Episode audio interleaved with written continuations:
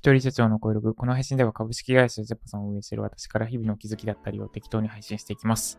今日のテーマは、漬物から学ぶ時間を味方につける方法です。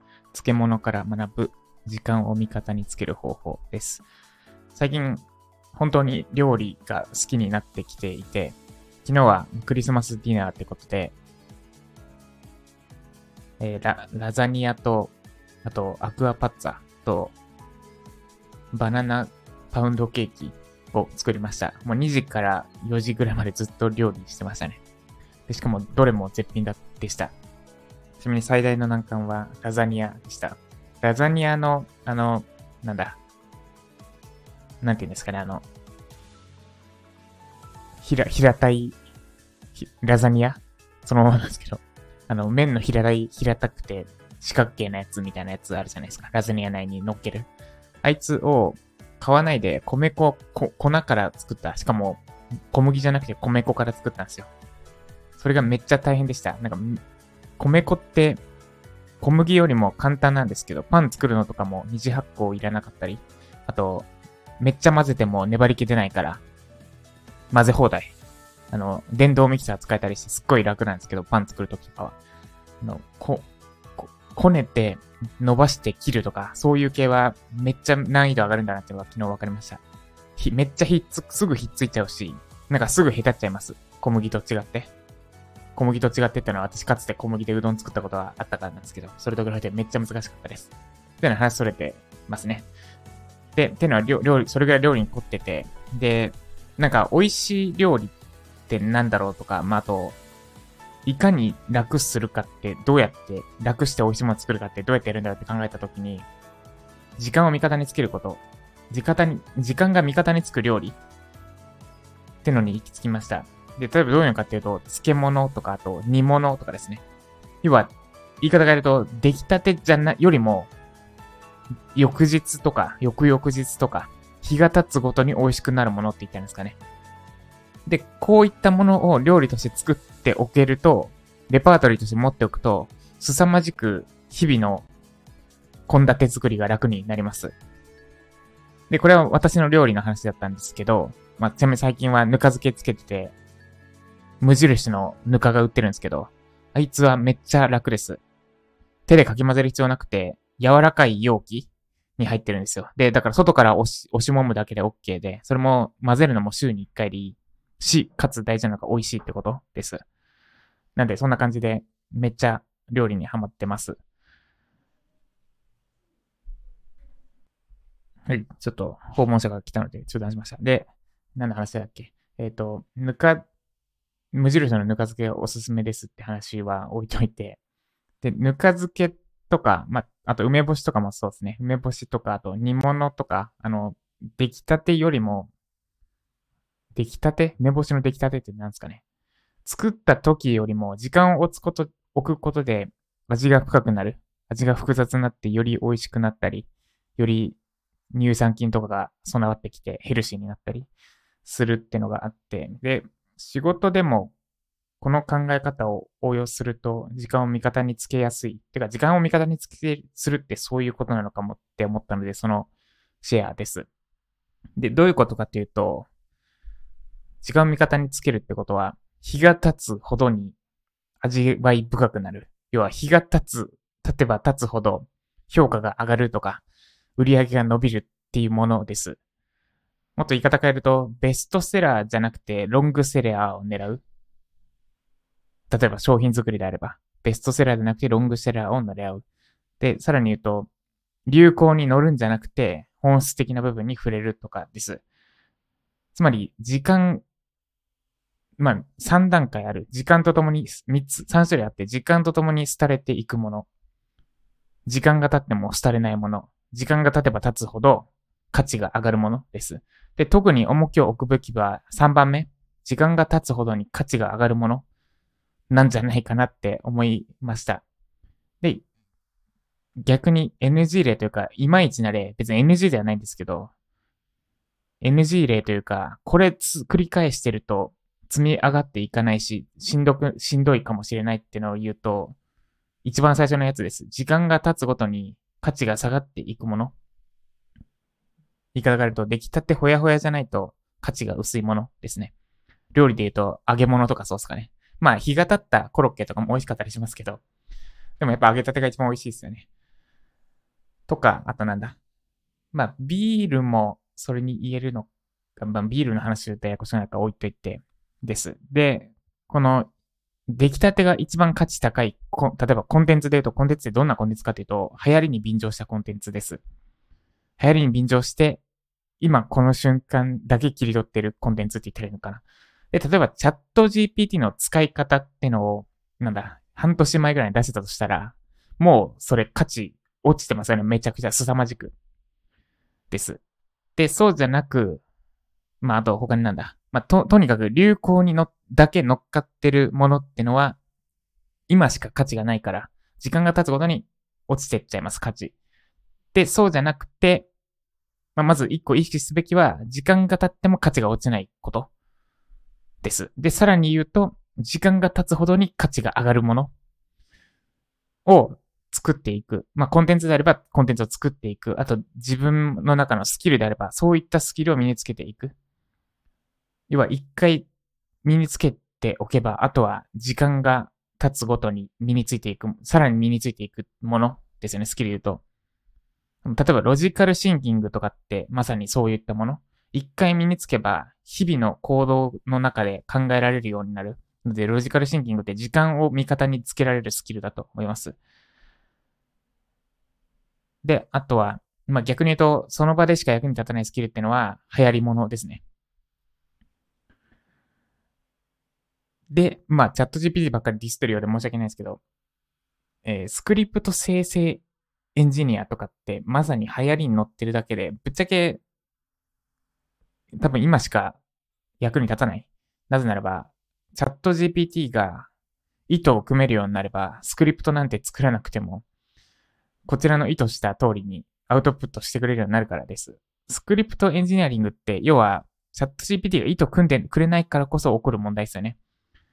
こういう風なものを作りたいんだったら、こう伝えましょうみたいな、その、こう伝えないと、ちゃんとアウトプットしてくれないっていう今の技術だから、スクリプトエンジニアが成り立つんであって、なんかもうチャット GPT 側でそれすらもカバーできますよね、そのうち。そんなに遠い将来じゃなくても。もちろん中の仕組みを知っておくことは使いこなすためには重要であるかもしれないけれど、スクリプトを作るスキルっていうのは多分そんなに重要じゃないというか、小手先であんまり重要じゃない。と思ってます。で、そういうのが、時間が経ったら価値が落ちていくものです。ではなくて、時間が経つごとに評価がある、があることに目を向ける。で、今やってることは、果たしてどれなのか？を意識しながらやっていくと、多分、時間が経てば経つほどに楽になっていく。例えば、ロングセラーの商品をいっぱい作れば楽ですよね。ところが、流行りに乗ってベストセラーばっかり作ってると、時間が経つごとにそれって売れなくなっていくから、結局、ベストセラーを作り続けなきゃいけない。です。で、注意、なので、時間を味方につける方法は、漬物とか発酵食品とか、あと、まあ、お酒もそうかな。ビールは違うけど、ウイスキーとか、日本酒、日本酒も熟成ってあんまりないか。まあ、たまにあるけど、ウイスキーとか、ワインとかかな。時間が経つごとに価値が上がっていくことに目を向けるようにすると、多分、時間を味方につけやすいはずっていうのと、あと、将来が楽しみになるっていうんですかね。なんか、基本的に今私たちは時間に追われてるじゃないですか。でも、やり方次第では、一個仕込んでおいて、その成長を待つっていうのは、待つっていう風にできると、多分1年後、2年後がぐっと楽しみになってくるはずです。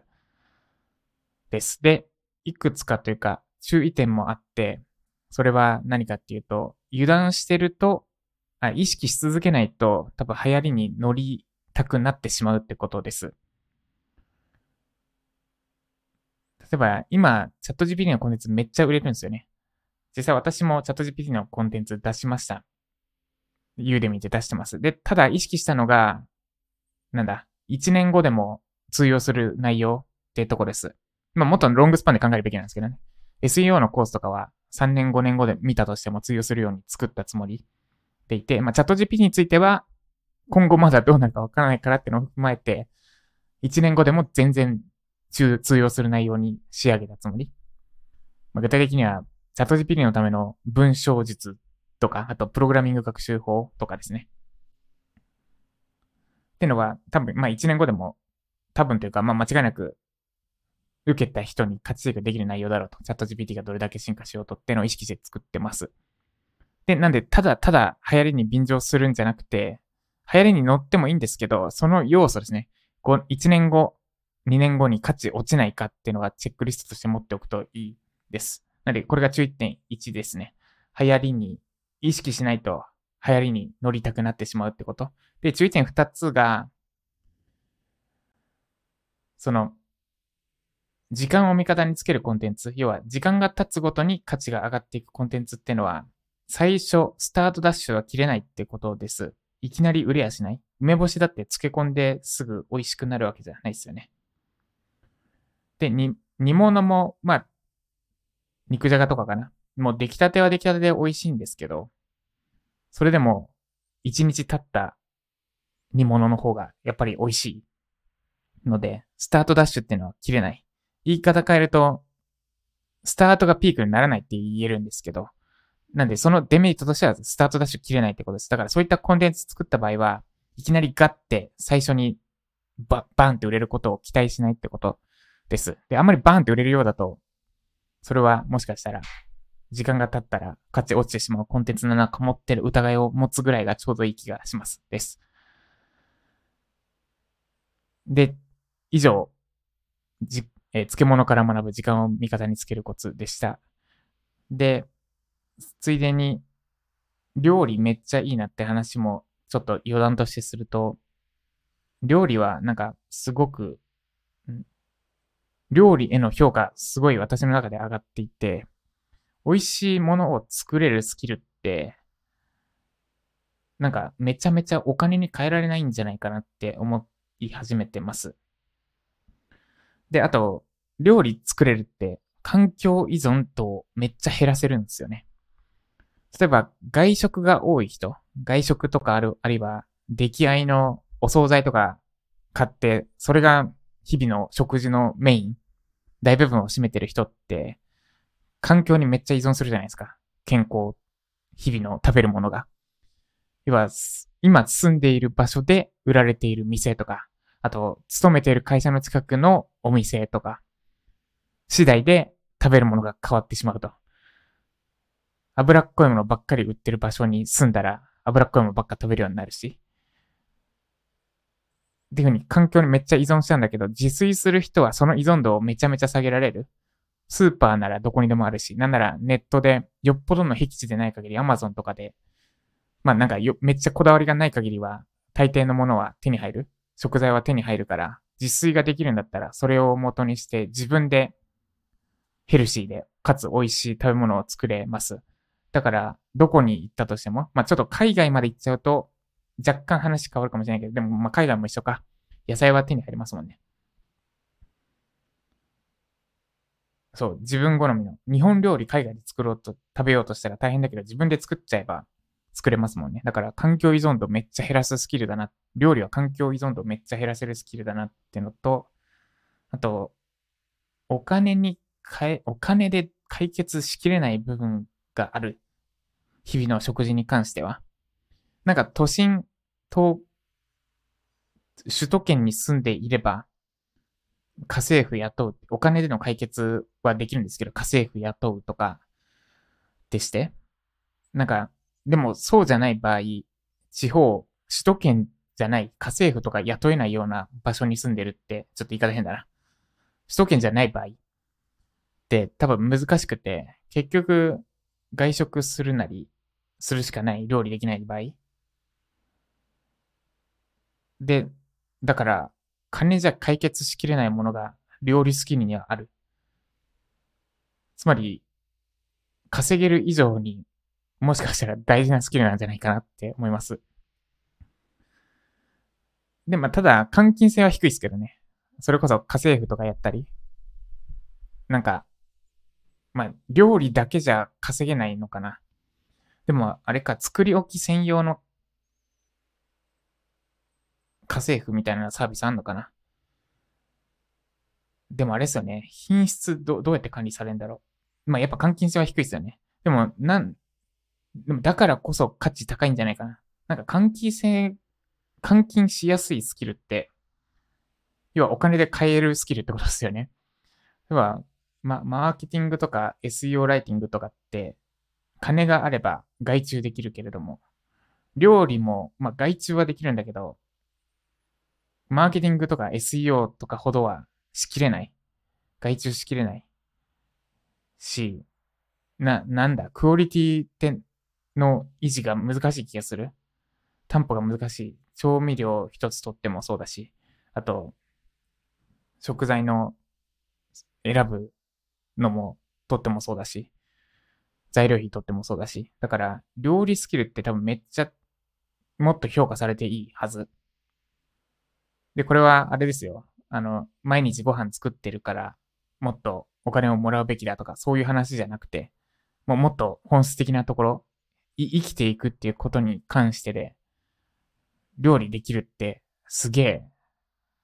めっちゃ美味しい料理を普通の食材から毎日作れる人ってめっちゃすごいなって思います。私もそうなりたい。で、それ目指して今、毎日の料理頑張ってます。まあ、頑張ってはいないか。無理なく続けられる範囲で頑張ってます。で、料理のコツは、なんか作り置きと冷凍ですかね、私の中で。あとはホットクックか。で、ホットクックも割と、まあ、じ、今日の話は繋がらないけど、時間を味方にできる系なんですよね。あの、なんだ、45分煮込むと、大抵のスープが美味しくなるっていう、これ私の持論ですけど。適当に豆とか人参とか入れて45分以上煮込むと、もう野菜の味めっちゃ出るんですよね。で、豆はスープに溶け出していい感じになる。あともう塩だけで味つく。ただ45分煮込むってしんどいんだけど、ホットクック使えば45っていう数字を選んでボタンピッて押せば、もう45分煮込んでくれるんですよね。です。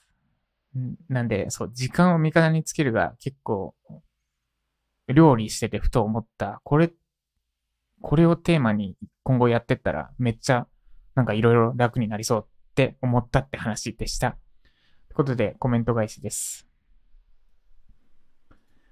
で、だいぶ、最近の調子なんですけど、だいぶ良くなってきてて、なんか、そう、多分もうちょっとだなって感じです。ただ、ここであんまり調子乗って一日中仕事しちゃうと、多分また反動で調子悪くなっちゃう。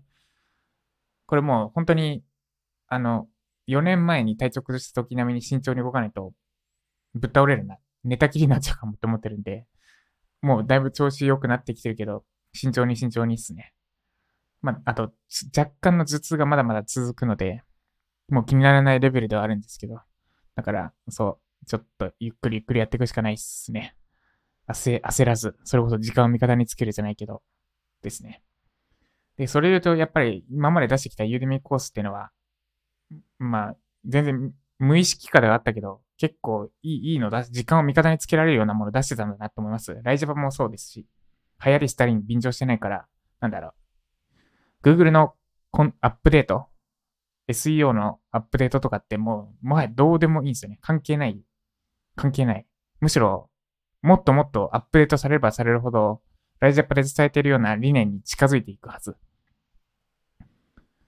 だから、多分もっと先だと思います。私が出してるコンテンツがより評価されていくのは。ってので、焦っちゃいけないですよね。です。って自分に言い聞かせてます。間違いなく物はいいはず。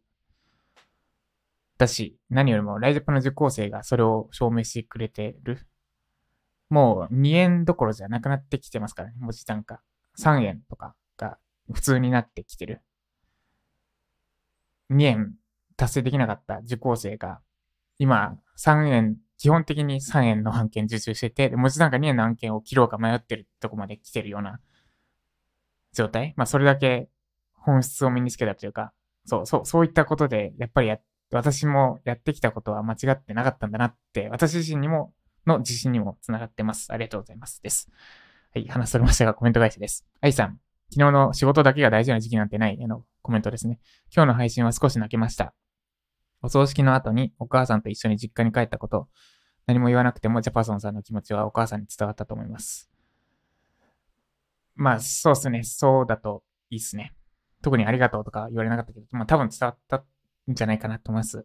で、あれですね。まあこれ、その後の小話じゃないですけど、まあ焼肉行った後、兄弟も、まあいいや、そこ、これ、やっぱどうでもいいんだよ。やっぱやめます、話すの。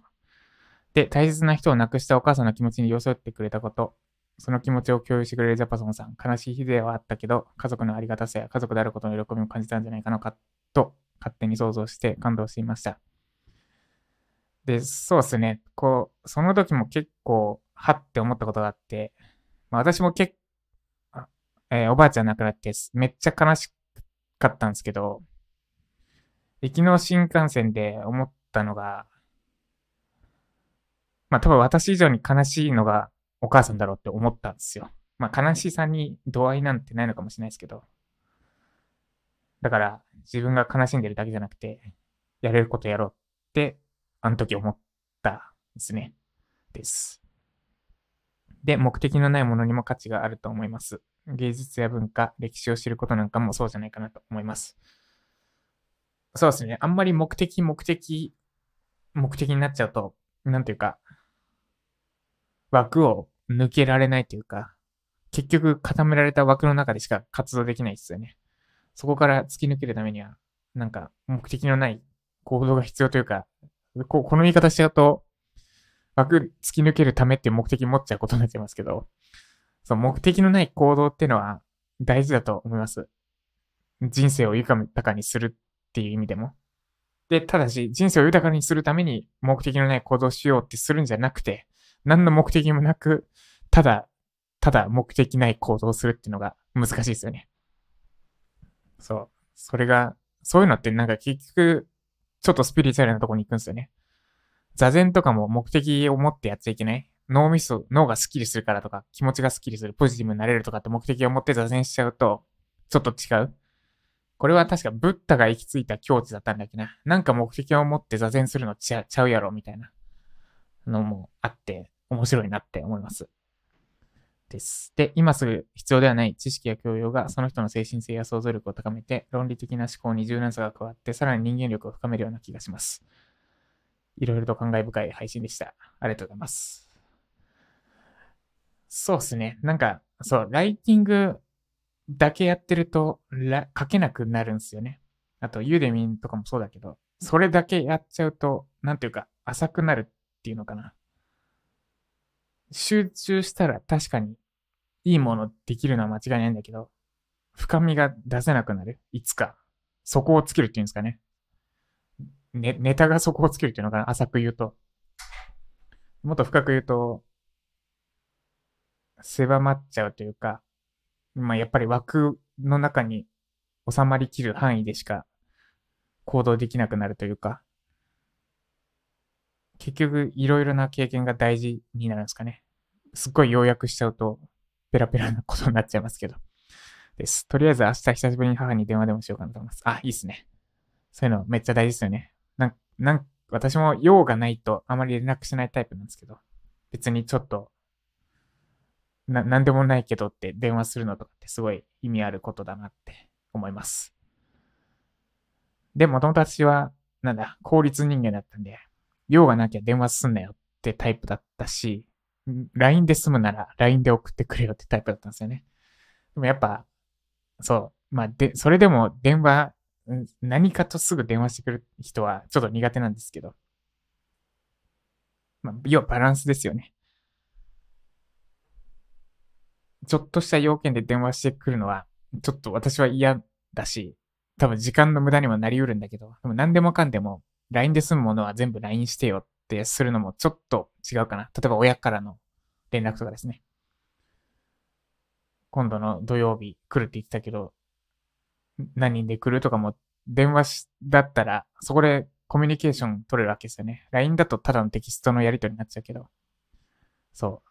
そうなんだなってなんか、思う、思う、最近いろいろこ効率人間じゃなくなってきてる気がします。いい意味で。です。ということで、今日は私は、えー、どこまでやろうかなってとこですね。ちょっと午前中結構頑張ったんですよね。午後は、まあ、ただ、ちょっと年内にやりたいこともあって、もう26日ですよね、今日。やば。違う、25日か。今日25か。今日クリスマスですね。あ、そう、あれ？あれ？合ってますよね。あ、そうか。今日がクリスマスか。なんですね。なんか敵、昨日がクリスマスな気分でいました。ど、どうすっかな。今日どこまでやるか。頑張って明日調子悪くなったら意味ないから。で、ですね。です。まあ今日も無理せず、年末年始体調崩さない程度に、多分今年中に終わらせたいこと何かしらあると思うんですけど、あんまり意味ないですからね。こだわりすぎるのは。結局、今年、今月中に終えようと、1月1日まで、1月2日に終えようと、広い目で見たらそんなに意味はないです。サボりがち、サボり癖が出そうになったら、それを理由に頑張るのは構わないけど、あんまりこだわ、こだわりすぎて追い込みすぎると体調崩すし、それだと長く続かないので、まあ無理ない範囲でやっていきましょう。ということで以上、ジャパソンでした。